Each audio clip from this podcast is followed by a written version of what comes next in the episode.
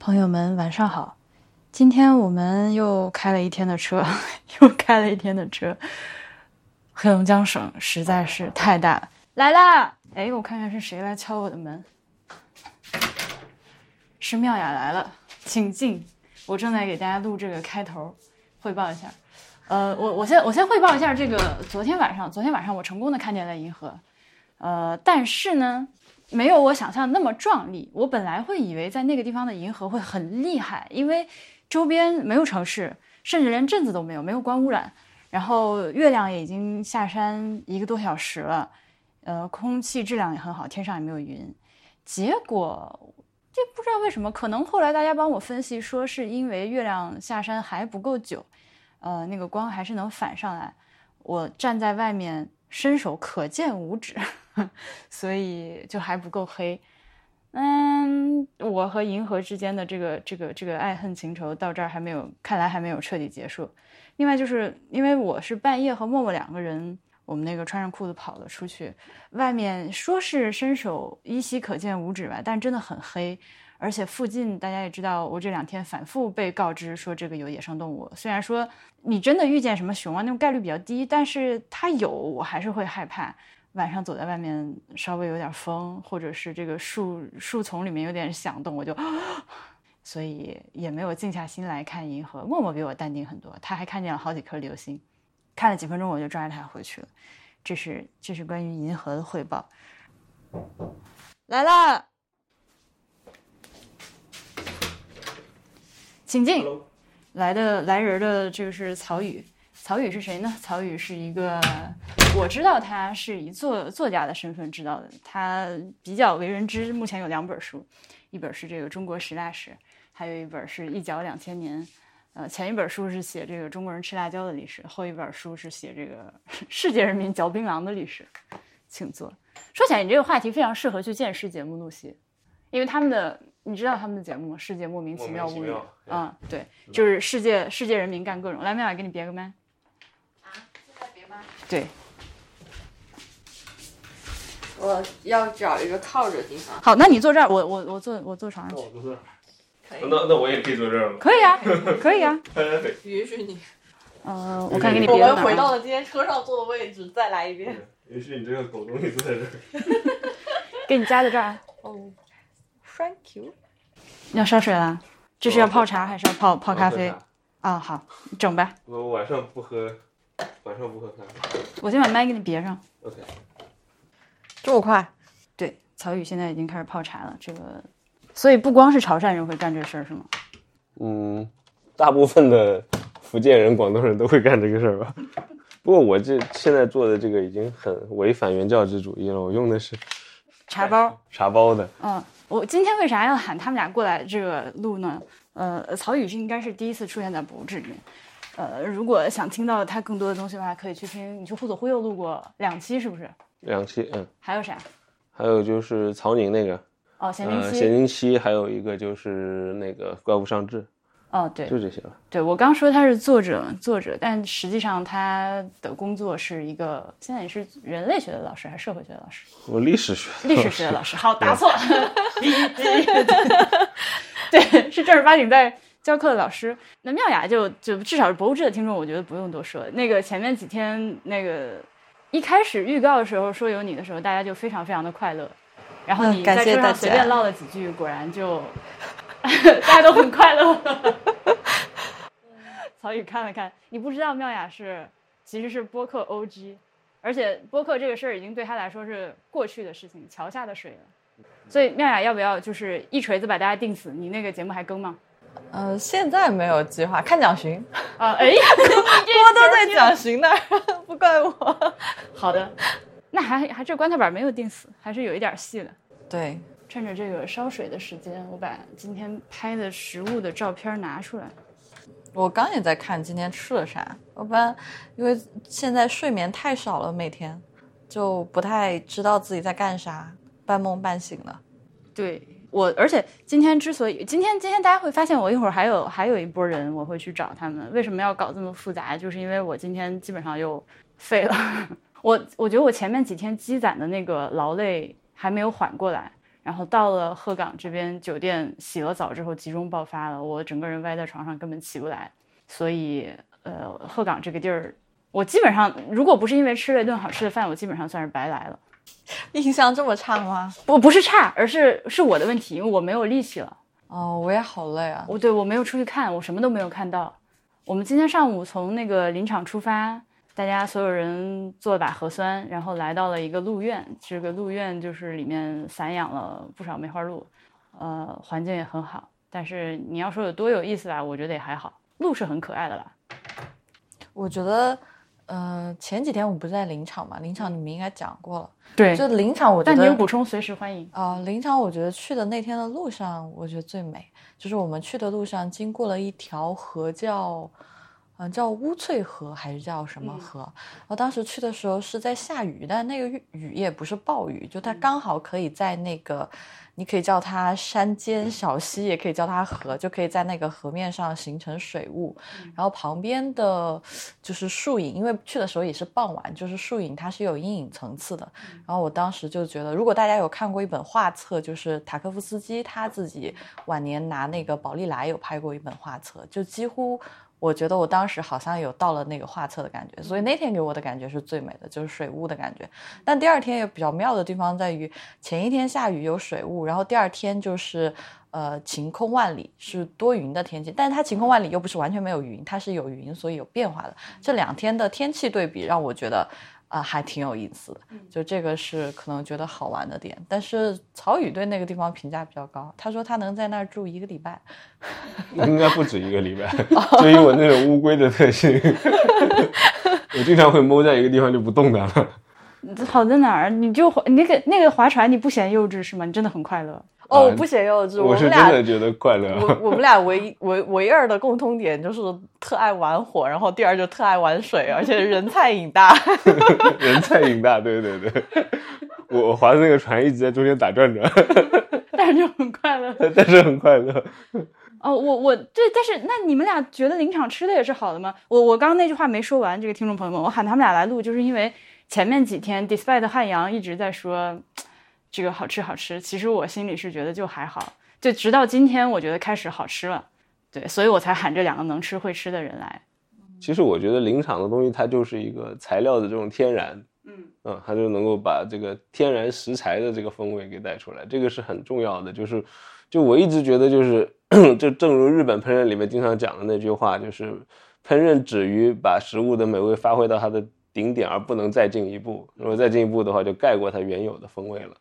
那么，如果在林场那边的话，它确实有一些东西是比较拥有比较好的风味的，它可能手法是比较粗糙一点，嗯，比但是如说呢，我吃的并不你觉得是手法，肉还是蔬菜让你印象比较深刻？我觉得是狍子肉。狍子肉，对，狍子肉确实让我印象非常的深刻。然后蔬菜的话，因为东北这边的洋葱都比较甜，所以它这个炒出来的，无论是洋葱炒蛋或者做其他的东西，都还是很好的。这个是食材上的优势，就它它的辛辣味会减少。然后接下来的话就是，不过我觉得那个鱼就稍微有点儿，就因为过大了，我觉得就是。就食物也是这个道理，就是比如说鸡也是一样的道理。如果鸡太大了的话，它的这个肉质就会大打折扣，啊不够鲜嫩。那这个那个鱼也是属于那种过大的情况。但是鱼我跟曹宇的看法不一样，因为东北的鱼就是就是大鱼，就他他他觉得肉太紧了，不够嫩。但是那个鱼的做法，它本身就不是追求嫩。然后因为我当我第二天中午刚好太饿了，然后我 爬完山回来又去那个老农那边蹭茶喝，他们就在讲说那个鱼他们。等就是等着我们到之前，其实他们用慢炖的方法，大概炖了一个多小时、两个小时。嗯然后他们跟我说，就是如果我们现在去东北一些传统的餐厅里面做那种铁锅炖鱼，就是基本上那个鱼给你锅里面煎煎一下，然后可能炖个十几分钟或几分钟，然后最后那个收就浓汁是调好的，然后淋上去。然后他就说他们就是那个铁锅炖鱼的要点，就是一定要在锅里慢慢的炖，把那个鱼的有一些胶质或者蛋白质的东西 炖出来，然后把它融到，让它的整个味道是完全对，你就说到一个，我觉得这鱼的精髓是它那个汤。对，所以其实我觉得那个鱼挺好的，但是曹宇作为一个岭南人，他觉得这 个，对，我觉得鱼最重要的是要保持它的新鲜，嗯，就这个口感是对于鱼来讲最可贵的一个点。我是觉得这个鱼如果在东北菜里面，就我吃过的东北炖鱼里面是做的很好吃的，所以我第二天还问他们还能不能再做鱼，但是他们拒绝了我说你们不能同连续两天吃一样的菜。然后其实他们的那个狍子肉是，嗯，我不能说它很好吃，我是觉得它有它自己的味道，因为我是第一次吃狍子肉，我也是，嗯，所以我其实不太能评判说它到底算不算特别好吃，因为那个味道我自己。我个人没有那么喜欢，我觉得它是有它的味道的，只是那个味道我确实没有那么喜欢。然后我觉得他们的最好吃的是蔬菜里面的豆角，就是他们他们用各种各样的方法去做豆角，炒豆角，呃，还有就是东北铁锅炖豆角，而且那个。做菜的那个厨师跟我说，因为我下午跟他喝茶聊天嘛，他本来不想做那个土豆豆角炖玉米，然后但是我跟他聊完以后，我说那个豆角很好吃，他就说那还有那个铁锅炖的那个豆角，你们没吃过？然后干豆角铁锅炖。不是，是鲜豆角。然后他，然后我那个时候大概是四三点半四点跟他聊天嘛，然后我们六点吃饭，他说我现在就把它炖上，然后炖了两个小时的那个土豆玉米豆角。那天那个是不是很好吃？我觉得那道菜是，嗯，我自己这两天印象比较深的一道菜，就是那个蔬菜。其他的肉我就印象没有那么深刻，就在临场吃的话，狍子肉，我觉得我印象最深刻的是它的质感。对，你我觉得你要说味道，或者说尤其它都是又特瘦，对不对？对，它很瘦，然后它的纤维感其实又很还挺重的，但是它吃起来又是嫩的，这个就比较对对对对对对对，就是我最喜欢它的那个地方，就是它具备了肉的优良品质，它是好肉，好的瘦肉。那还有一个炒的那个叫刺挠牙哦，刺挠牙很好吃，是我第一次吃，所以我也没有办法评判说它是不是。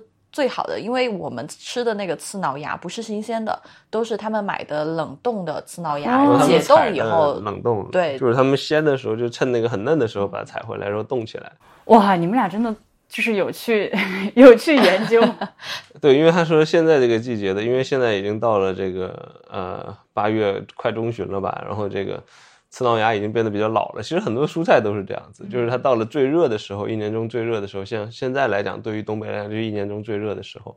至少对于这个伊春这边来说，那么它的这个蔬菜到这个时候就会变得过老。生活在这个其他地方人也会有这样的感受。当这个夏季到了比较炎热的时候，都是这样子。嗯，但我最近听到一个说法是，老菜有老菜的好吃。反正就是，尤其是如果这个菜是你自己种的话，你可以从它。嫩芽状态一直吃到它老到不能吃为止，然后享受整个这个蔬菜的自我说服吧。我给你们讲一个很好笑的事情，就是就是不是。大家都说蔬菜要吃应季什么的嘛，啊，然后最好笑的是以前去日本的时候，日本人就特别喜欢讲这个应季这个事儿，然后但是会导致一件事情，就是你在那个季节，然后去日本，你订五家餐厅，五家餐厅给你吃同样的蔬菜，连吃五天茄子 或连吃五天土豆，他们就是完全不转换的，就是嗯嗯嗯，我觉得这一点还挺神奇。OK，这个话是段老师段志强老师说的。他就种地种就是种地，你能吃到这个整个蔬菜的 life cycle。他就说，你看你们去超市买个西兰花，你永远买的是他那个 prime 时期的那个精神小伙西兰花。但是如果你有地的话，你就可以吃到就是嫩芽西兰花，就是 小屁孩西兰花、老太爷西兰花，对吧？和和老到不行，只能把外面那个老皮削了之后拿去拿到那个烟缸里泡一泡。我我现在说下人跟食物的关系的问题，因为你在超市里面买到的那个是商品，你在自己的地里面种出来那个不是商品，你跟它是有感情、有连接的，是吧？是你种出来的东西。就这么说吧，就是当你亲手杀死一只鸡的时候，那只鸡好不好吃，本身的好不好吃已经不是那么的重要了。它跟你，它的死在你手里已经建立一种连接，对吧？就好像老魔杖 和他杀死的人之间建立的那种连接那样子。你所杀死那只在你的手里面已经得到了一种精神上的连接，所以当你吃到这个肉的时候，无论它做的怎么样，你都会觉得特别好吃。这是我自己的体验。就是竟然举了一个哈利波特的例子。那个，我们第二天中午不是吃了烤全羊吗？嗯，那个羊我当时就是努力的在吃它，因为非常明确的汉阳非常明确的跟我们说，这个羊是为了我们而死，而且为了我们而分割。对，而且还专门请了个师傅来，就是做这做这只羊，就是一边吃一边心中在 感谢他。那你觉得怎么样？还好，就是它的调味太甜了，对我来说。不行，那个嗯，对这个羊我，肉做的真不行。对我有努力在吃啊，但是，嗯对我我只是为了尽量的对对得起它。对，就是在努力吃。我们上次在北京吃的那个烤全羊，就是比这个要好很多。嗯嗯嗯，它那个，嗯，就它那个酱料用的太重了。我因为我一开始上来我吃那个酱料，我就说这咋了？这是种东北酱汁烤全羊法嘛？因为就是你明显能吃到那个就是有一点甜酱的那个感觉。对，呃，豆酱也有一些，就是它因为。一般吃烤羊可能都是以面粉类，就不不是不算面粉类，就撒各种调料为主。但是它那个抹酱抹得很厚，所以其实你咬下去的时候，你第一个嘴的感觉，你就是碰到你舌尖的是酱汁，不是肉。然后而且你咬的时候，那个酱汁就在你嘴巴里滚，就是肉的味道其实就远远的被压过去了。所以其实啊、呃体验没有那么好。而且最关键，那个羊本身又不膻，对，其实那个羊还不 错，对，那个羊是不错的，不不感觉。是有点有点像嫩羔羊，就比嫩羔羊稍微老一点点对，所以反而 水煮的那两盘儿那个对，水煮的特别好。哦对而且水煮那个。而且它的那个羊肚非常好吃，羊肚嗯烫的程度很好，你就蘸一点。我们那天蘸的是十三香的麻辣鲜吧，就蘸一有点有点可惜了，我觉得蘸点麻酱和那个 盐你这碎会更北方好一点点。蘸麻酱和什么？盐水，哦，香菜是吗？嗯嗯，对，这个吃菜法，花也不错。这个吃法听起来非常老北京。老北京，对我很喜欢这种，我觉得麻酱能够很好的烘托羊羊肚那种质感。那后来还喝连喝两天羊汤嘛，这个羊也算物尽其用了，就努力的被吃掉了。对，我觉得其实他把整个羊拿来做成这个水煮的方法，或者是就是手抓的羊排的这种方法，可能更好，更更符合那个羊肉的特质。对，但是你没有那个什么说人家不好的意思啊，就为了招待我们，特地请了厨师，而且我觉得选择烤全羊这种做法也也是比较 grandiose 的一种呈现方式，招待客人的做法。是，但后来我看到了活的小狍子，呃，就是非常可爱，非常可爱。非常非常可爱。那么可爱的肉，那么可爱的动物肉一定挺好吃的。我经常就会有这种想法。呃，离开林场之后，今天今天我们中间那一顿是在呃鹤岗郊区，就是进鹤岗的路上吃了一家烤肉。呃，从这顿开始，我觉得这个东北吃饭开始对我个人来说步入正轨了。哎，但我想，就是你们都觉得那个小路那个地方不值得去吗？还是就是我们在去中午吃饭之前有去没有没有没有没有，是这样的，我们那车人呢，我们这车人今天有熊阿姨、我、小婉和仲青。熊阿姨和我呢都是比较急性子的，看出来，是比较暴躁的那种。我们开到那个路院门口的时候，正好那块儿堵车，那个景区一眼看进去是长长的堵进去的那个车队。啊，是我也有说过，要么我们不去了。啊、对对对，就有那种慌乱的感觉。然后熊阿姨死来我不看了，然后咔一脚油门往前干，然后我哎，汉阳震怒，但还好啦，最后说服他回来。但他熊阿姨看完了之后也是说被那个门口骗了，嗯因为那个门口看起来非常的差。对，嗯，但里面其实还蛮不错。嗯，我其实对鹿没有什么感觉，就是鹿就是鹿嘛，就哪的鹿都长得一样。我喜欢它那个草甸，嗯，就是因为今天去的时候，现在这边天气已经很凉快了，二十几度，呃，然后那个草甸其实两边都有，不能算山吧，可能几百米的小丘陵，对，小就是是有起伏有坡势的，然后那个风吹吹那个草甸的时候，声音很好听，然后旁边还有一条小溪水流，那当时走在那个草甸上，就有一种在看那个《傲慢与偏见》，就最后他们在草，就是最后他们俩在草甸上走到一起的时候，就觉得，嗯，想到这个就觉得今天就来得值。我讲完了，那个那个地儿我，我发个链接放放在 show notes 里面，想去的朋友可以穿树溪鞋，它里面那个小溪可以下去搞一搞。挺舒服的。那个草甸我觉得比路值得，当然是我的感个人的那一一个体验。片的风景特别好，对啊，就有让人就是感觉已经走到了英灵殿的感觉。你这个啥玩意儿？而且我今天那个小鹿趴在那儿，我想去跟他玩儿。我我我因为以前没有摸过鹿，所以我不确定它是一个什么性格，我也没去过奈良。然后我就以一种跟猫接触的那个态度，我先把手背给它，你先闻，先闻。闻，对，但鹿没有这一套，说我们今天看到那个鹿是梅花鹿吗？梅花鹿。应该是梅花鹿。我这奈奈良那个鹿没有这么漂亮，啊，嗯，恩恩鹿大概就是一个没有身上没有斑点的，没有那种那么那么至少没有那么鲜明的斑点吧，就以我的记忆中来看，所以我们中国的这些动物真的是长得很好看。对啊，对啊，对啊！今天呃，除了梅花鹿之外，还有那个丹顶鹤。大家，我们我们之前在盐城那个湿地录过一期节目，可以翻出来听一下。那丹顶鹤真的漂亮，而且盐城那个湿地，呃，它是有十好几种不同的鹤摆在一起，它养殖展展览，嗯，所有的鹤看下来之后，就果然就是丹顶鹤最漂亮对，还有一个就是我记得我在阳县看过那个朱鹮，啊。那个也是非常漂亮的动物。然后还有个大熊猫就不用说了，这啊，个大家都熟。我喜欢大熊猫。对，然后还有那个呃云南的那个金丝猴，嗯，也是长得特别漂亮，是我们中国盛产的一些 美丽的。特别可爱的小动物。是的，哎，刚说到哪儿了？哦，鹿鹿，对我我让它闻手，它不闻嘛。然后我就想，也是《哈利波特》里面那个跟跟那个 hippogriff 那个那个，我我我向他鞠躬，鞠了一躬，露出我的后脑勺，你 让他看看，结果，然后熊阿姨在旁边说：“你小心它啃你头发。”我头发是绿的，就是以为你是草，一口一啃下去就完了。哦，是默默说的，对。那 anyway，最后就是发现它非常的温顺，你直接摸就好。而且我摸了一会儿，就有小朋友跑过来，小朋友根本不搞这一套，上来咔一下把那个鹿整个抱住，鹿有懵了吗？鹿就很淡定。鹿也没有，是不是这个像那个对待那个马尔福那样？一爪子弄过去，没有小鹿特别淡定。对我们是看完路之后去吃的饭。见惯不惯了。记不记得我们在看路之前，我们在草地上好像看到一些羊，我没看着。有印象吗？在开车的路上是吗？开车的路啊，上，我有看到。，对。然后我就觉得，就是我当时心想，就是我们吃的那个羊，如果它没有死，它大概就会徜徉在青草地上，仰躺卧在溪水边，在蓝天白云之下，呃，今天自在。今天 GT 是不是问了大家投胎想做什么动物这件事情？嗯，对，对，你为什么回答的是 oyster？你要干啥？我就我就想静静的做一只 oyster，看潮起但是我。但是我晚上吃了一个烤生蚝，对，做 oyster 的命运就是被蒜烤。你知道吗？就是那些被吃掉的 oyster 都是人工养殖的，我要做一个天然的 oyster。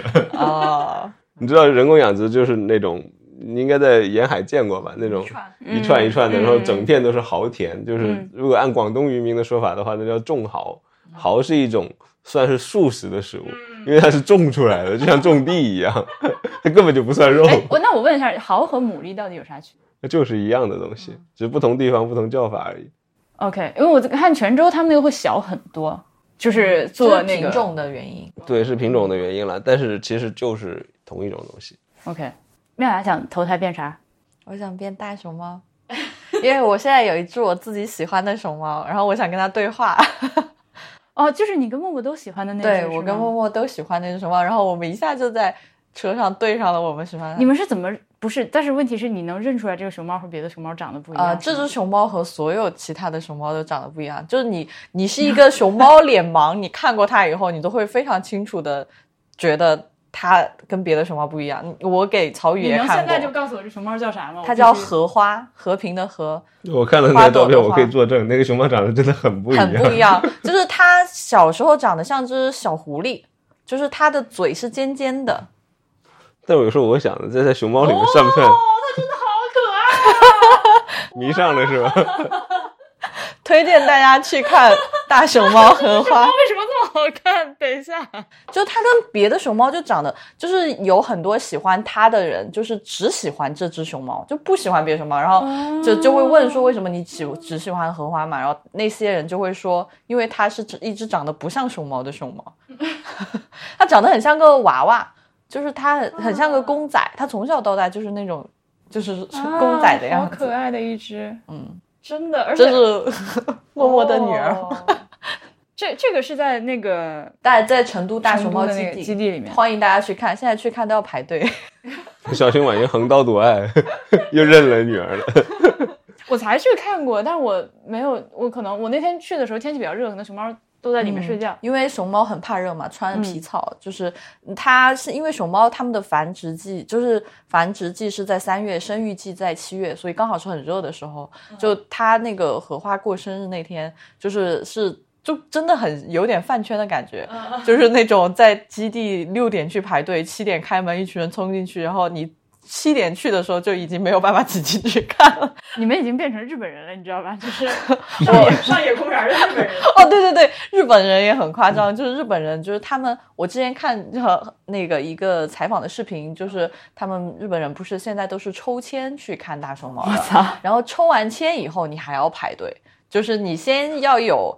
被抽到的资格，然后你才有排队的资格。然后那个视频就采访，嗯，就排队的那些人就说：“你为什么会来看？”他说：“哦，我从小就看，我看着他那个他的哥哥、他的姐姐长大，我现在来看他，我每周都会来看他。”那你去过上海公园那个吗？我没有，我觉得太痛苦了，因为我也没有抽签的资格啊。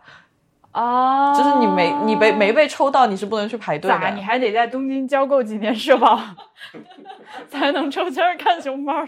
上野的熊猫，对，反正也是中国过去的，不过也很可爱。对，都扯到哪儿去了？好，这吃饭吃饭吃饭。中午那个饭那个饭，呃，今天中午那个饭的特色是它是又是一顿烤肉，但是呢，它它的重点是在于它是它嗯坑烤，它叫坑烤，但是呢。坑这个字应该是从平地往下挖一个，那个叫坑，对吧？对，它是理解的没错，就是广东的烤乳猪就是那种坑烤的。呃，那它是用土砖垒起来的一个地上的一个，其实它更叫焖炉了。嗯，在那个里面焖炉烤。嗯，那个泥巴也在外面，就是你先说，因为你今天是最吃完以后最兴奋的那个人啊。但是我兴奋的不是肉 啊，嗯，我是那个。啊，那个干豆腐，干豆腐裹青菜蘸鸡蛋酱，击中了我。平常我是不爱吃这种东西。你上次来东北没吃到鸡蛋酱吗？没有。哦，这是一个比较常见的蘸酱，所以你很激动的时候，我就在想，你们上次来东北在干嘛？啊，我们上次因为主要是在吉林东部，呃，除了在长春之外，大部分时间吃的是那个朝鲜族口味的哦那个菜肴，所以蘸的酱也是那个偏那边风味的。对，像这种豆酱会比较少一点。那个很好吃，因为我原来吃过，所以我没有很惊喜。但是那个酱做的很好，就是有有一些可能会号称说什么用自己的什么私自己做的什么东北大酱，但是我个人觉得啊，我看过好些视频，其实现在没什么人用自己做的东北大酱，都是买的。只是可能他调的时候有一些可能会加点腐乳啊，就是可能调法上会有一。稍微有一些差别，但是大差不差，因为大酱味的味道很重，然后主要就是鸡蛋，然后油要给的多一点，你才能把那个酱香给弄出来，然后裹着豆皮吃。其实是一道简单的菜，没有大家想的那么繁杂。东北菜整体还是很直接的，只给菜我我第一次拿这个干豆腐卷菜吃是去年在。长春那个他五叔还是他五哥还是他五舅还是他五什么的 一个他老妹儿铁锅炖的，我永远记不住那个店到底叫啥。我在那是第一次吃到，我我以前没有生吃过豆腐皮，嗯，这种整张豆腐皮生吃，我是去年第一次生吃，但那天那个酱不如今天的，所以我那天没有觉得多好吃。嗯，传统上它应该是，它这其实它源于一个华北的吃法，就是那个。面皮或者玉米饼裹一切，是那么一个吃法。传到东北来以后，就就被魔改成豆皮了。干豆腐 taco，就变成就就这种这种做法。但是东北的这个菜有一个很大特点，就是它的辛辣会减弱。这同等的，比如说洋葱啊，或者这个 呃这个盐碎啊，呃或者这些，就它的辛辣味不会像在其他地方的那么它的，然后它的水分会变得多，更加的脆，然后更加的甜，所以很适合生吃。所以它这个就造成了，可能他们这边就这个这个习惯，而且我觉得确实吃了以后觉得感觉很好吃。是的，那个小萝卜，对，小萝卜我只抢到一个，清脆的感觉，另外一个是我的。因为那个豆皮的质感是比较绵软的嘛，它然后它所有其他的配的蔬菜其实都是以脆为主，不管是黄瓜、萝卜啊，还是什么葱、生菜，都是脆的，所以其实这两个质感在一起就是。挺挺挺爽的吧，挺得劲儿。对肉的话，我觉得有那么一点可能。我也听到那个烤肉的大哥在解释这件事情，说我们比预定的时间晚了半个小时，所以有可能火候上那个过了，对，受到了一些影响。不，我觉得没有问题。就是呃，我觉得这个菜很简单。怎么说呢？就是非常同意。你在家里面呢，只要把一个肉给它调好味以后，放到烤箱里面，然后大概呃慢烤一个半小时，拿出来都是那个就是这个状态啊。其实你什么东西进去都是大概就是这个效果。呃，对，所以我对那个肉它是好吃的，但是没有让我觉得特别。对，今年的好吃前十顿饭都轮不上它的那种程度。对，因为它就这个这个这个，它这个核心就在于低温慢烤嘛。这个很多菜都会这样做，而且我觉得其实低温慢烤，我自己的体验哈，就是其实你烤两个小时、两个半小时，差别并没有那么大。对对 对，而且核心在于它调味的那个阶段。对对对，你说的有道理。但是它那个猪手不是烤焖软的。就是为什么我觉得它那个猪手还比较特别，就是因为包括我们吃那个肥肠的时候，你都能感觉到它就是慢低温慢烤出来，非常的软。就是其实肥肠本身的质感它保留的比较少了，就基本上就是很软很软的肥肠，老年人都可以嚼的那种肥肠。但是它的猪手它选择的就是不是完全做到像我们吃的剩下五花肉啊，还有那种。肘子啊就很绵软，它那个猪皮还是保留了它的弹的，所以我其实对那个猪手印象会深一点，因为其他的菜就是就像刚才曹宇讲的，就一个方式出来的，这个是为啥？我觉得猪手最好吃，但它的食材还是可以对，对，个食材过硬就就可以。这 个对于我来讲，我就是我经常会强调这个，就对你，我记得你今天那个饭桌还夸了一下它的这个酱的调味，就是各种小菜配菜的那些东西。比如说羊肉，它有一个比较特别的，就是它羊排配的一个蘸酱是黄瓜，就是生黄瓜和青椒，呃，生的青椒，然后加一点就都切碎，然后，加一点点盐，就是有有青椒的辣，然后有黄瓜的清香，然后去压那个羊排的，就是。腻吧，去解腻，就是是一个很夏天开胃的一种做法。我原来在另外一个，但是我现在其实我今天特别认真的想了一下，我也有吃过一个用黄，而且它今天我们吃的那个黄瓜酱，它是就是完全把整根黄瓜切碎嘛，切小然后做成酱。我之前在另外一个地方吃过一个酱，它是只用了黄瓜的瓤，就是更水更软，然后加盐加一点点柠檬汁，加了一点点小米辣。然后好像也是抹在肉上，但是我实在是想不起来我是在哪里吃的，也是非常清新非常好吃。我第一次吃到的时候就觉得，哇。你刚刚这个描述的就是我吃到中午酱的时候，想回家复刻的时候做的一些改进。我还蛮想在你想不想要那个皮，只想要那个瓤，对吧？对，我但我觉得不能用瓤哎，因为瓤用瓤的话，它没有脆的这个感觉，而且还会出水。瓤老是会大量出水，你只要一有盐，它就开始出水。哦，你新鲜做立刻吃，而且我是想加一点那个日本那个柚子汁汁、柚子汁之类的，我觉得会很好。所以我觉得这个厨师他在准备那道菜的时候，其他菜我就先放开不讲。如果这家餐厅他要简化菜单的话，他其实完全可以只保留这一道这个 这个我觉得羊排，然后配它的这个酱。今天的羊有点膻，就是如果那天的羊拿到今天的做法，再配上今天那个黄瓜酱，我觉得东北就有一道拿得出手的菜了。因为羊肉它毕竟还是有一点腻歪，然后完了以后加上那个黄瓜和辣椒这种清新和少许的辛辣感，能够很好的平衡羊的这个味道。然后它本身也放了一点糖，然后这个糖的味道也能够扯一点，就是总体来讲会把这个肉的丰富，这个肉的这个口感、这个味觉的感受要丰富的这个层次要提升一下，这个很蛮重要的。就那道菜如果这样做的，还有另外一个酱我印象蛮深的，就是那个蒜蓉酱。哦，那个是东北比较传统的一个传统的做法。嗯，那个是很传统的，就是蒜蓉、醋，然后香油。对对，嗯，那香油也比较一点点酱，一点点盐或者酱油。嗯，就是反正那那个蒜汁儿，就是感觉东北人可以蘸一切肉啊、肠啊，就是白水煮的一切肉。那个挺解腻的那个东西。对。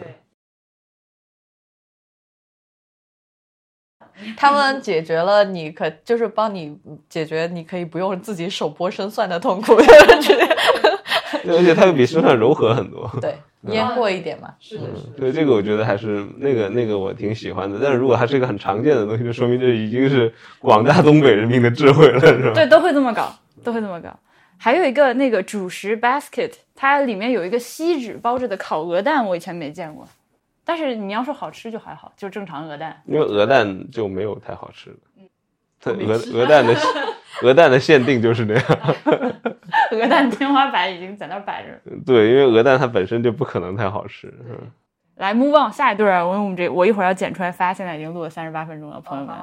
而且我还本我我本来还想去呃那个窜访，对，我想去窜访一下剑师和熊阿姨，让他们跟我讲一下今天的鹤岗这个观察。就不了啊，朋友们，刚刚我说的全部都划掉，当我没说。明天我有空再去找他们。然后晚上这顿，晚上这顿我还好，我起来了，因为我我我我真的特别困，就是那个到了酒店之后沾枕头之后就就就昏死过去，还好吃饭爬起来了，不然我至少暴汗一年了。晚上吃了一个鹤岗小串儿，传说中的鹤岗小串儿啊，可以，我觉得这个称得可以称得上名不虚传了，确实是可好吃的。好吃好吃。嗯，凡是凡是串都好吃，那家店，对吧？除了串之外的凉菜和什么炒方便面都不行。对，对，炒工太差。嗯，串儿的话，嗯，妙雅先说。啊，好，嗯，我也是第，我其实没走过吃过东北的烤串，就是北方就北京能点到那些外卖，我也没吃出来好。不过今天这个确实还挺让人惊喜的，有我今天就是加了两轮的肉，是那个有一个三分熟的牛肉。啊，很做的就是，如果万一有照片的话，可以发一下。就是可能，呃，如果完全不能接受这个红色，就是它不是鲜红色的色了，就是比较嫩肉的那种颜，色。它那个那个串儿的名字就叫三分熟。对，就是那个肉嫩度也很好，然后它那个它就是一串肉就是好几片嘛，然后最上面那一片有一点点是烤的时候有点焦焦的，然后下面基本上都是呃比较嫩肉的部分，然后有一个灵魂的酱汁，就是它上上面加了一些小葱，还有盐葱，加了一些盐葱，就本身肉就已经很好吃了，就是嫩度也不错，然后腌的也就是盐给的刚刚好，然后配上那个盐葱，就整个提鲜，就反正满足感挺高的。我在呃，其实这种做法在日本有，但是我在国内确实没有没有吃过。然后鹤岗这个小地方吃到还还真的挺惊喜的，所以觉得这个是是有一些烤串本事的。另外一个我觉得牛的比较好吃的部位，胸口油挺好吃，就本身因为油脂是最具风味的部分嘛，就是油脂是比瘦肉更能体现一个动物的风味的地方。然后那个胸口油的风味就是浓厚，烤的有点，我外面焦焦脆脆的，里面油脂感还保留一点，嗯，有一点爆浆或者是汁水的感觉。另外就是明很撑，为什么听你说现在还想吃？那个是那个是好吃的，还有一个牛好吃的就是腱子肉、牛腿肉。啊是的嗯那个腱子肉，嗯，就是它比较好玩的地方。如果大家吃过，就是潮汕不是有三花子和五花子嘛？就那个三花子和五花子，它中间是有那个筋，就是它中间是有一根根筋的。其实它那个腱子肉就有一点点接近那个味道，就它那个小肉片中间是有筋的，但是它切的很小很薄。然后腌的味道给的比较重，就是正常的烤串儿的腌的味味道，呃，但是就是烤出来以后，就是肉是带点脆脆香香的这种感觉，我是挺喜欢这几个，不知道你们喜欢啥？那我跟你的感觉差不多。讲完了是？对对对，已经讲完了。就是这几个。对，三分熟确实是最好吃的。他们家的这个串的这个特点，就当然几乎所有的串都好吃。然后他们家就是在烤串上下的功夫还是很到位的，主要是火候的功夫。嗯，就它很能够准确的。其实如果大家自己烧烤过的话，就会发现其实烧烤的火候是很难控制的。是的，是的。对，但他能够把烧烤的火候把握的那么好，这是最难得的事情。而且刚才你说的那个那个腱子肉那里哈，它就好像就是差不多就是潮汕的，我觉得它大概接近于三花指的那个位置。对吧？呃，它切的很薄，切的薄的话，有个很大的好处就是能够保持那个筋腱的，给让可以让你获得筋腱的带带来那种爽脆的感觉，但是又不至于咬不动，因为它如果太厚的话就会咬不动。啊，那这个是做的非常好，但是这样如果你切的薄的话呢，对火候的控制就非常的难了，对吧？你只要稍微过一点，它就会变成一块焦肉，对吧？所以这个能做到这个这个这个完美的控制火候，这是最难的事情。所以我觉得这个鹤岗小串的特点应该是集中打在这里。但是我还要说一点哈，调味过于单一了，哦，那 就是几乎就是一个调味，然后另外一个就是那个过咸，我觉得。嗯，有一个呃砂加了砂糖的烤猪五花肉吧，那个是。啊、就是酸甜五花肉，那个还可以，就是对它调味还有一那个是有一些有一些区别，而且我，但它好像每一串不是，呃，怎么说不是那么稳定。我吃到有一串特别好，有一串的那个是我还能吃到那个砂糖的那个质感，就是它是一颗一颗的那个，哦就还有一点那个口感在里面丰富了一下，我觉得更好一些。然后就是腰子，我觉得烤挺好腰子我自己因为不太喜欢腰子，我闻了一下，就是腰子味儿嘛。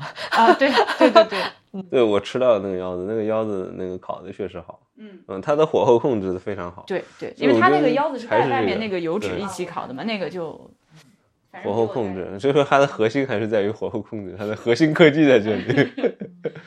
串儿的话，然后还有一个烤烤馒头好吃，那也不是馒头，是烤饼子。但我觉得今天晚上的菜过咸，呃，尤尤其是拌菜，嗯，其实这家店我觉得，因为我一开始去的时候去的晚一点，菜不是第一轮不是我点的，嗯呃，就是我没开菜单，然后大家点了一轮，就是第一轮就是除了我们刚才讲的那个三分熟，还有腱子肉，就是大家比较常见的什么牛筋啊、呃心管啊，就是这些。呃，后来我看了一下菜单，就发现突然发现我们好多没点，我又加了。就是其实我觉得鹤岗的串儿还是有努力的想要把分割后的牛肉和嗯猪肉分得细一点，嗯比如说它有那个新边肉，嗯、梅肉。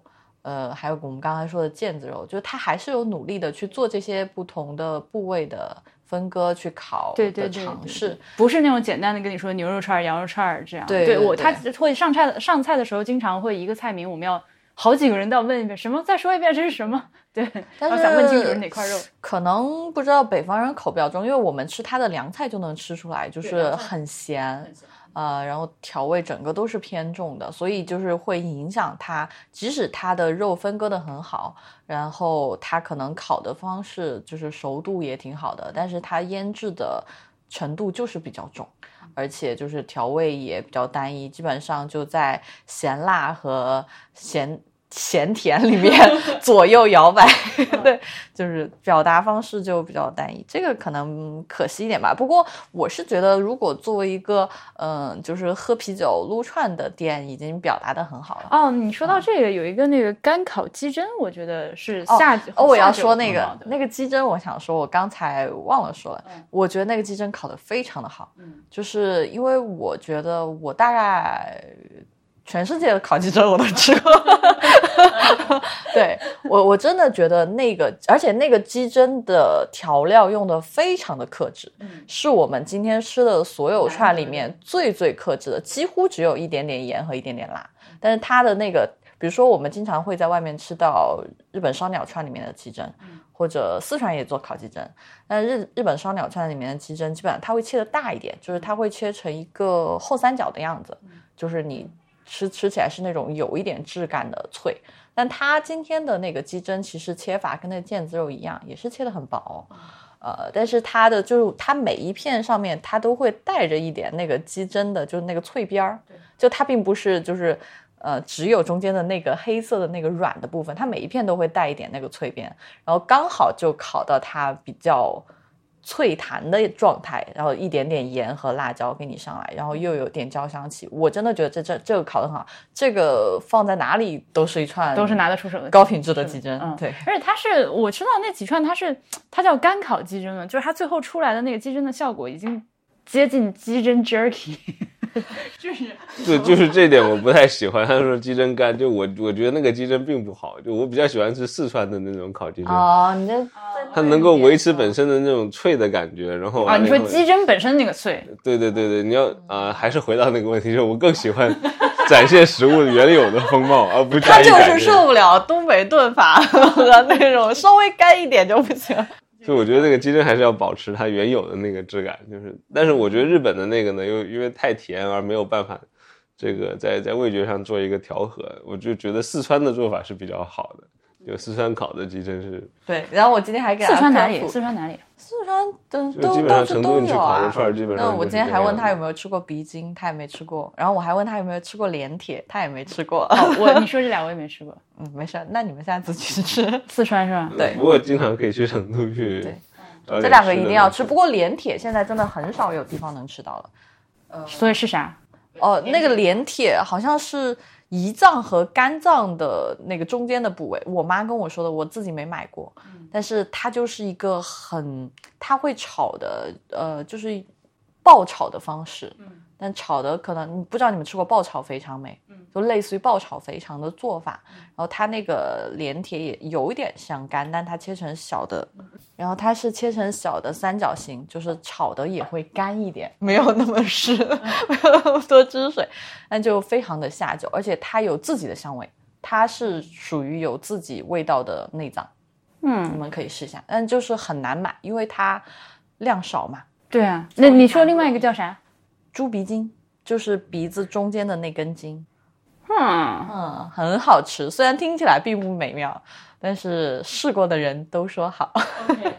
嗯，我因为我就是成都能吃的东西太多了，我虽然也去过不少趟，但是每次都会吃到很多新东西。，对对来不及，就是你说的这些都还没有来得及吃到。我前两天还在跟曹宇说，我说，呃，因为上次我也是有一个厨师朋友去成都玩，他是云南人嘛，也很很会吃本身，他就让我给他推荐餐厅，我就给他推荐了五六家店，发过去以后他就特别开心。我说你在开心啥？他说因为你没有推荐我任何一家四星以上的店，全都是三星、三点五，就是可能只有本地人才吃哦，几乎没有游客的店。嗯对，就是其实我觉得现在成都市确实就是像广州一样，可能你在路边随便找一个店都能吃的还不错。嗯但是我是觉得，因为如果作为我这种从小在四四川长大的人，嗯那我就会觉得可能好吃的没有那么容易找，就还是要花一点功夫了。现在，好，我给你这个表情，住在南京的我露出了，我给你。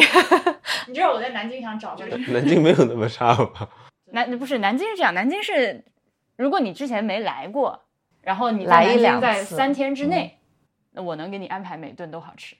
对，但是 that's it，嗯。后面可能从第四天开始就开始要重复，以及前面东西的各种稍微的变化 啊，就开始要带你吃各种各样的，比如说就是吃吧烤鸭，那那从第四天开始就会尝这家烤鸭和那家烤鸭和那家烤鸭和那家烤鸭，这家鸭血粉丝和那家鸭血粉丝和那家鸭血粉丝小馄饨小馄饨小馄饨就会变成这样。嗯，鸭血粉丝还蛮好吃的，我觉得是。哦，鸭血粉丝后来那个妙雅上次来我们家的时候不是做了 A/B test 吗？嗯，对，又推翻了是吗？呃不是，是这样，就是 后来我又问了一些本地人，本地人确实是更喜欢吃那个鸭德堡，哦，为什么呢？他们的原因是什么呢？我觉得可能就是吃顺口了，但是这都不重要，鸭子堡和回味的不重要。后来我发现了那个锁金村里面有一家叫金源鸭血粉丝汤总店的，可以，是这个 可以，那个可以，但是它的问题在于它料给的或许或许有点过于充足，啊，这不这不打扰 我每次都吃不完就很痛苦。哦，这对我不是困扰，对不起。看出来了，这几天他们都一直算了，我不在这里说。对我我就一直在那里 wonder，就是这么小小的一个人怎么能吃下这么多的东西？因为我今天还在跟曹宇讲说，因为我每次别人让我推荐成都的餐厅，都会说一句话：“你给我推荐一些传统的川菜。”我其实每次都想回是说我没有办法，我没有传统川菜推荐，因为成都现在就是做这种，因为我们可能嗯平时能吃到的川菜，其实都是以前就是属于平民菜吧。嗯 平民菜本身它就嗯做法比较，其实比较 简单，就是但是现在你说要一家川菜馆子把比较出名的平民菜都做得挺好的，其实他们不太费这个心，就是心思不在这上面，所以还挺难吃到你去一家餐馆，每一道你想吃的，你经常吃什么什么鱼香肉丝、宫保鸡丁，说你们知道的这些菜都好吃的，其实很难。嗯嗯，因为可能在四川比较常见的状态就是这家店这两道做的很好，那家店店那两道做的很好，它不不太均衡，所以我觉得这样就很好，就是就就我只要能够，我只要能够有一两道菜好的就行了。啊，那你们就不是贪心的游客。因为吃菜也是这样，就是你如果贪多的话，一餐如果贪多好，就就大概有四五种味道一下下去的话，你自己也分辨不出来了。你去吃这样子拉杂，我我可以分辨，就是还不如就 就是 一餐能够把一两个味道做的比较好一点，去专攻这一两个味道也就够了。所以我觉得我很喜欢那种餐厅，就是呃小而精的那种餐厅，小而美的餐厅，就是它就有一两样东西做的特别好就可以了，我就专来吃这一两样。包括我这这，因为我刚我每年都会冬天都会去南方嘛。其实我这这五年吧，我吃过最好的粤菜在澳门和香港。我在广州，呃，顺德可以算有一有些有家餐厅有几道菜是好吃的，但是全方位的好都在澳门和香港。就是人家是真的花了钱花了心思让你吃到每道菜都好的，这个是你要去付的成本。呃，但是在广州我是完全吃不到这样的餐厅的，我没吃到过，对不起。但是，但是，我点头，礼貌，礼貌点头。包括我喜欢的一些广州的，比如说在广州，现在在广东吃鸡，我就觉得得离开广州吃才能吃到好的鸡。为什么呢？不是为什么呢？为什么呢？为什么？就是城市里拿不到好鸡啊。OK，然后时间和反正品种我都没有吃到状态特别好的，有可能是我吃的不对。如果有时候如果你愿意花大价钱的话，是能够吃到很好的东西的。但主要是这个价钱值不值得，就是。嗯，我觉得贵的我也吃过，但是如果贵的话，我就我就讲，就是如果真的从技法上和食材上都好的，真的确实广州我我几家吃下来都没有特别好的。顺德确实很好，我我顺德的很多餐厅就只有一两道拿手菜的这种店。特别好吃，包括我觉得我吃过最好吃的鳝鱼堡也是在顺德吃的。嗯，哇，那你一定要去乐山，我非常期待你去乐山吃完之后你的我反应。我是那个鳝鱼重度爱好者。对 我就是吃完吃完乐山的鳝鱼之后，就是从从此以后所有的鳝鱼都是。对，但是四川人吃鳝鱼的历史又是如此的短。啊，是吗？对，我也觉得很奇怪，为什么在乐山这个地方会有这么集中的一块？而且它是不是在乐山市区？是在乐山临江有一块非常集中的那个地方，每一家馆子都在做鳝鱼。啊，四川是这样的，比如说你跑到新津，然后你就会吃很多的黄辣丁，然后你跑到乐山，你就会吃很多的鳝鱼，然后你可能再往呃偏高，就是偏山区里面一点走，你就会吃到很多的什么冷水鱼。就是四川人爱玩嘛，就是比如说你四川，你们我不知道你们知不知道那个泰安鱼，嗯其实就是那个那个镇，就是它原来叫泰安镇。嗯，然后在重庆旁边，然后他做的那个鱼叫泰安鱼，好像每一个就是四川人很习惯说到某一个地区去吃这个地区专门可能专有的这个东西，而且他会就是彼此作为竞争者存在，而且大家都活得很好，就跟麦当劳和肯德基永远都要在一起，就是这种感觉。嗯，他反正我我觉得这个在四川是有传统的，就我们基本上说。比如说我，而且我们说要吃泰安鱼，我们今天去这个地方，去这家馆子，我们就只吃泰安鱼。然后比如说我们五个人，可能很吓人的就是他拿三三个跟脸盆儿一样大的盘子上来，三盘泰泰安鱼，这就是今天的主菜，做法。一模一样的菜，就是一锅出的，就是三大盘，然后。脸盆一样大的盘子放在你面前，这是今天的主菜。然后你其他的菜，什么回锅肉我们都不点，就是如果点回锅肉，那就是游客。然后就呃，基本上就是吃完泰安鱼以后，你最多可能点一两个凉菜，然后你一定会点，就是点当地那个。你会他问他今天有什么蔬菜，就今天当当季的蔬菜炒两个，然后最后就是一般吃这种农家菜有一个很关键，你要点一个清汤，因为就是像什么新津的黄辣丁啊、鳝鱼啊，还有泰安鱼这种，虽然就提是河鲜类的，就是鱼类的，但是四川做法口味都会重一点，所以最后一道一定是喝一个什么青菜豆腐汤，或者是什么什么什么呃儿菜汤，就是要去一下腻。这基本上就是去这种土菜馆吃的点菜大法。如果你在这种地方，你还想要再搞个什么鱼香肉丝、宫保鸡丁，那人家可能会直接告诉你我们没有这道菜。嗯嗯嗯，就是乐山人这个吃鳝鱼的传统，肯定是在抗战以后，下江人就是当时四川人叫那些从其他地方，尤其是长江下游到四川来避难的那些抗战的这些难胞，叫做下江人，因为他确实是长江的下游嘛。然后他们带来了吃鳝鱼的习惯，从这时候开始，四川人才开始吃鳝鱼。之前四川人一直那下江人是下江其实宜昌以下都可以叫下江人。对我我爷爷他就逃难逃到过重庆那边。哦，对，然后他们又把这个吃鳝鱼的习惯带到四川。那么四川人以前是把鳝鱼看成是这个乌渠沟里面的一些脏兮兮的东西，是完全不待见的。就由于这个鳝鱼的习惯过到四川的话，也就是那么到现在为止，也就是八十多年的时间，也没有很长时间。所以实际上，大部分我们现在看到的川菜，可能都是在近几十年来才成型的东西。所以你要说一个说我要吃一个很地道的川菜，那么我只能跟你说，好像回锅问肉的历史稍微长一点。是的，是的，没错。我之前吃了一个，他们专门给我弄了一个叫雪花鸡闹的一个啊，川菜，那个是个蛮传统的官府菜。嗯啊，但是官府菜几乎是不体现任何地方特色的。是的，对，呃因为官府菜其实全国都是鲁菜的成分很重。嗯，它几乎没有什么地方特色，它就是一味的这个强调这个尽量的这个鲜呃工艺的繁复，然后咸鲜味的主打，然后没有什么刺激性的味道，然后特别适合牙不好的人吃。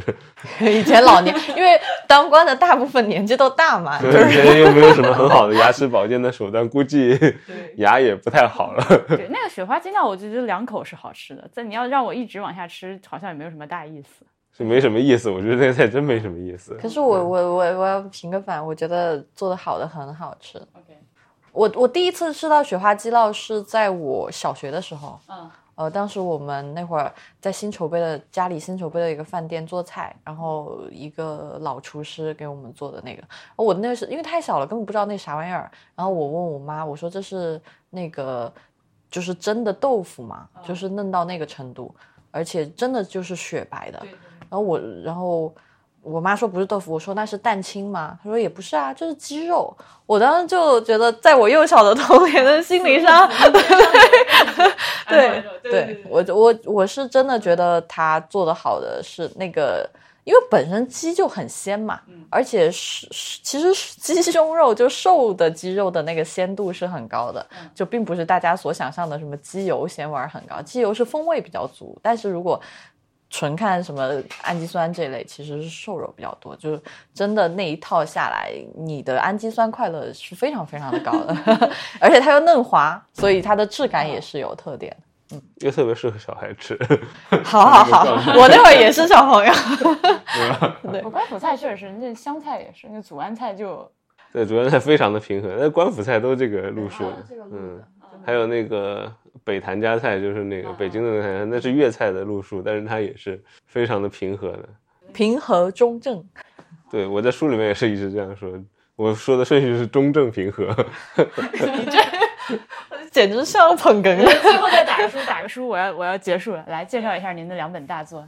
哦，那个我刚刚说的那个中正平和就出现在我那个中国食腊史里面，我讲这个中国阶级饮食的结构，嗯，就说中国其实菜系的话，这种分法是一种很浅薄的分法，真正有时候的分法要按阶级来分，哦哦嗯，就是从官府菜、江湖菜、平民菜这个这些角度来分，嗯。这个是出现在这个《食腊史》那本书里，有道理最近的那个槟榔那个书就不太，因为槟榔它其实也谈不上是一个菜吧，嗯，它是一种食物，但并不能说是一个菜。那么这个涉及的就稍微少一点了。我呃对，反正《槟榔》这本书的话，实打实不好意思，我没看完。《槟榔》这本书我看完了，那个我从从我石原牙或者说汉阳说的话吧，你看完这本书之后，关于槟榔想知道的一切，你都可以在这本书里看到。对我是蛮周全的，是吧？是的，是的，都照顾到了。好，那个非常感谢二位谢谢大这个家，这么辛苦的这个这个出来旅行的路途，还晚上来跟我唠了一个小时的嗑。要睡觉了。我会赶紧睡觉，明天我们又是一大早要集合。哎，鹤岗对于我就是就这样过去了，不晓得下次啥时候来。